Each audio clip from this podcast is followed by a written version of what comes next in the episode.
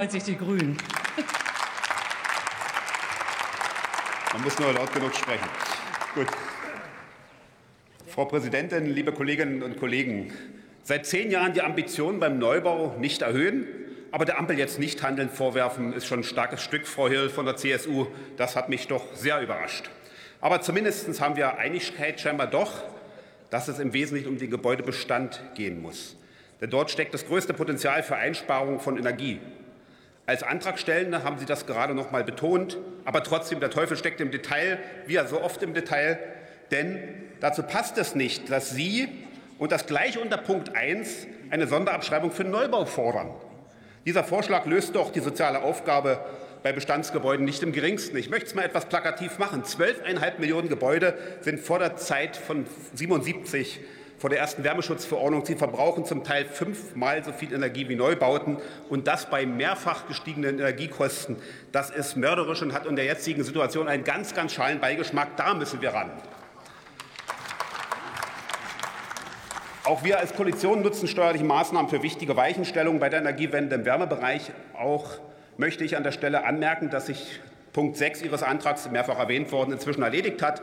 Die Bundesregierung, und ich möchte es noch mal aufzählen, weil es wirklich sehr, sehr gut ist im, Jahre, im, im Jahressteuergesetz. Solarstromanlagen bei Einfamilienhäusern bis 30 Kilowatt kann man komplett ohne jeden Steueraufwand betreiben. Bei Mehrfamilienhäusern gibt es das sogar bis 100 Kilowatt Peak, ist ein Fachbegriff, den nicht alle unbedingt brauchen, aber 100 Kilowatt ist dasselbe, die Spitzenleistung ist gemeint. Also in beiden Fällen für quasi alle denkbaren Größen von diesen Gebäuden.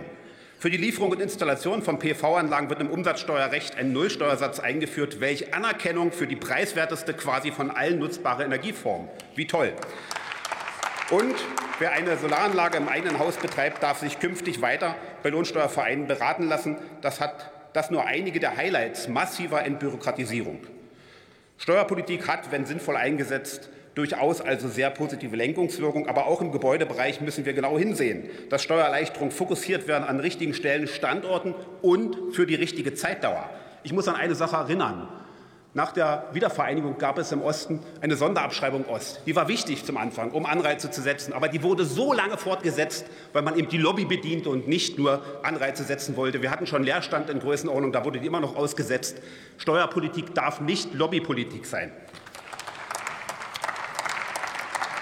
Mehr noch, der Mechanismus hinter diesen hier vorgelegten Vorschlägen für den Neubau ist sozial ungerecht. Menschen mit dem wenigsten Geld für Investitionen wird damit nicht geholfen. Es wurde mehrfach ausgeführt. Eine aktuelle Studie des Öko-Instituts belegt den Zusammenhang von Einkommen und Gebäudezustand. Je geringer das Einkommen, desto häufiger wohnen Menschen in älteren Gebäuden. Gleichzeitig fehlt es gerade diesen Haushalten an finanziellen Mitteln für Investitionen. Was es aber braucht, ist eine starke Bundesförderung, die es auch einkommensschwächeren Haushalten ermöglicht, überhaupt erst Investitionen an Gebäuden zu tätigen. Das ist meiner Überzeugung nach das richtige Instrument. Damit können wir bei der energetischen Modernisierung zielführend entlasten, Verbräuche reduzieren, Ökologie und Soziales zusammenbringen, auch Mieten begrenzen. Vielen Dank.